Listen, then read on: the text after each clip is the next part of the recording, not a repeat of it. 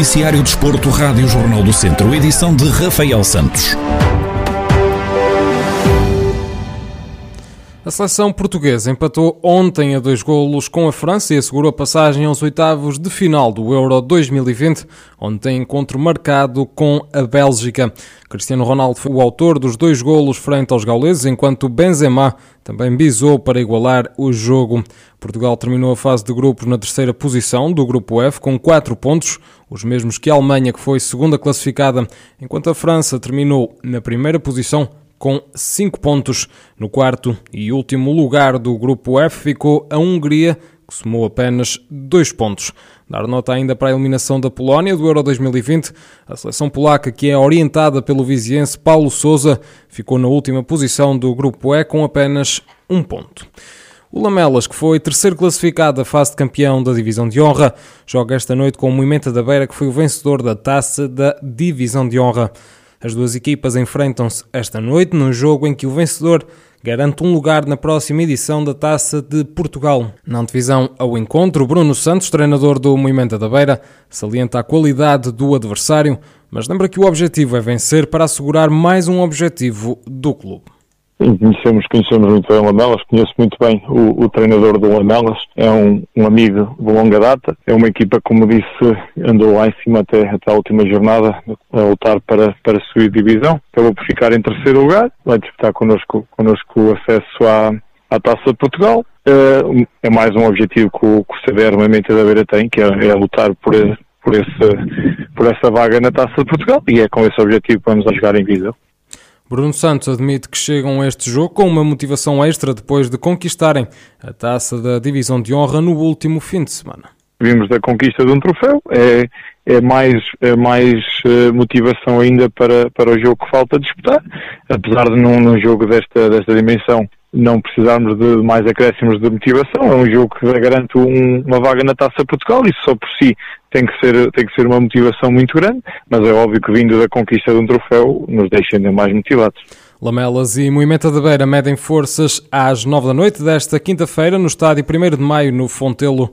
O vencedor assegura a presença na próxima edição da Taça de Portugal. O defesa João Monteiro vai abandonar o plantel do Académico de Viseu, que vai disputar a segunda Liga de Futebol na próxima temporada. O anúncio foi feito pelo jogador de 30 anos através das redes sociais, onde diz que termina hoje a minha ligação ao Académico e aproveitando ainda para agradecer ao grupo por tudo o que foi conquistado esta temporada. Para já, João Monteiro não revelou qual o próximo destino enquanto jogador. Referir que no Académico de Viseu, João Monteiro alinhou em 28 jogos oficiais pelo clube. Depois de Ricardo Fernandes, já confirmado como reforço para a baliza do Santa Clara da Primeira Liga, João Monteiro é o segundo jogador de saída do plantel academista. O Académico de Viseu que vai iniciar os trabalhos de pré-época na próxima segunda-feira, 28 de junho, com a realização dos habituais exames médicos ao plantel.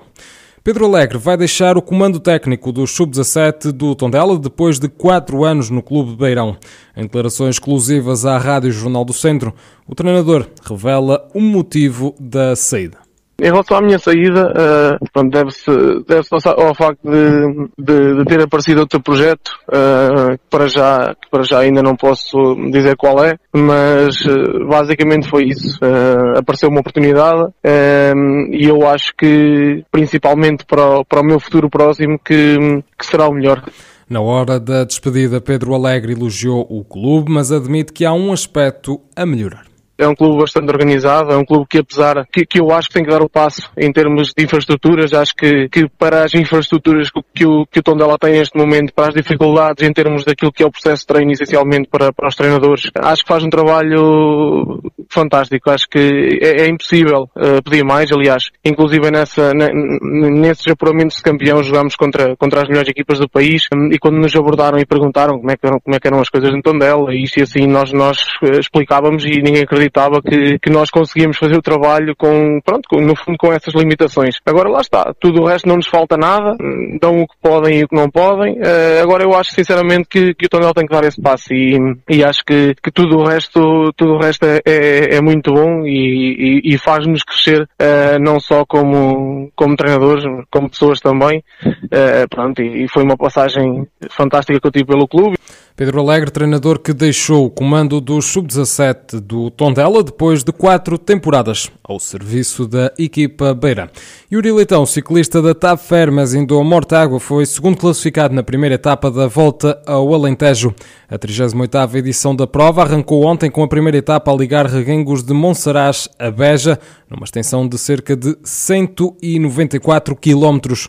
Xavier Silva, o diretor desportivo da equipa de ciclismo de Mortágua, admite que saem da primeira etapa com um sabor agridoce claramente um balanço positivo um, e nós uh, sabemos, sabemos que temos o Yuri Leitão num, num grande momento de forma uh, e estas chegadas ao, ao, sprint aqui na Volta ao Alentejo são as chegadas que o favorecem. É claro que esta Volta ao Alentejo tem um nível, uh, tem um nível bastante alto, não é? Estão aqui muitas equipas estrangeiras com, com muitos bons nomes, mas na verdade nós não, não tivemos medo e fomos à luta e a equipa trabalhou muito para que, para que o Yuri chegasse às melhores condições à parte final uh, para que não lhe faltasse nada durante a etapa e depois, claro, auxiliá-lo nos últimos quilómetros. É um auxílio sempre muito importante para que ele vá o mais resguardado possível. Uh, no final, o Yuri fez um, um, sprint bastante bom. Terminou na segunda posição, é claro, um, um sabor agridoce, porque ambicionávamos a vitória, uh, mas por outro lado, contentes, contentes com, com, com a prestação.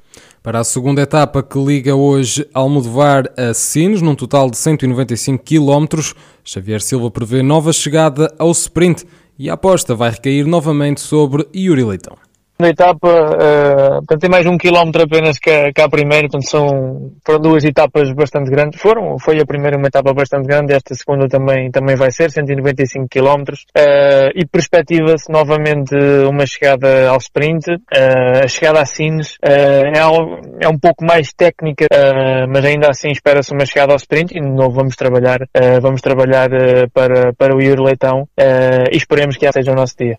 Xavier Silva, diretor desportivo da TAF Fermes, indou morta água na antevisão à segunda etapa da volta ao Alentejo, que liga hoje Almodovar a Sines, numa extensão de 195 quilómetros.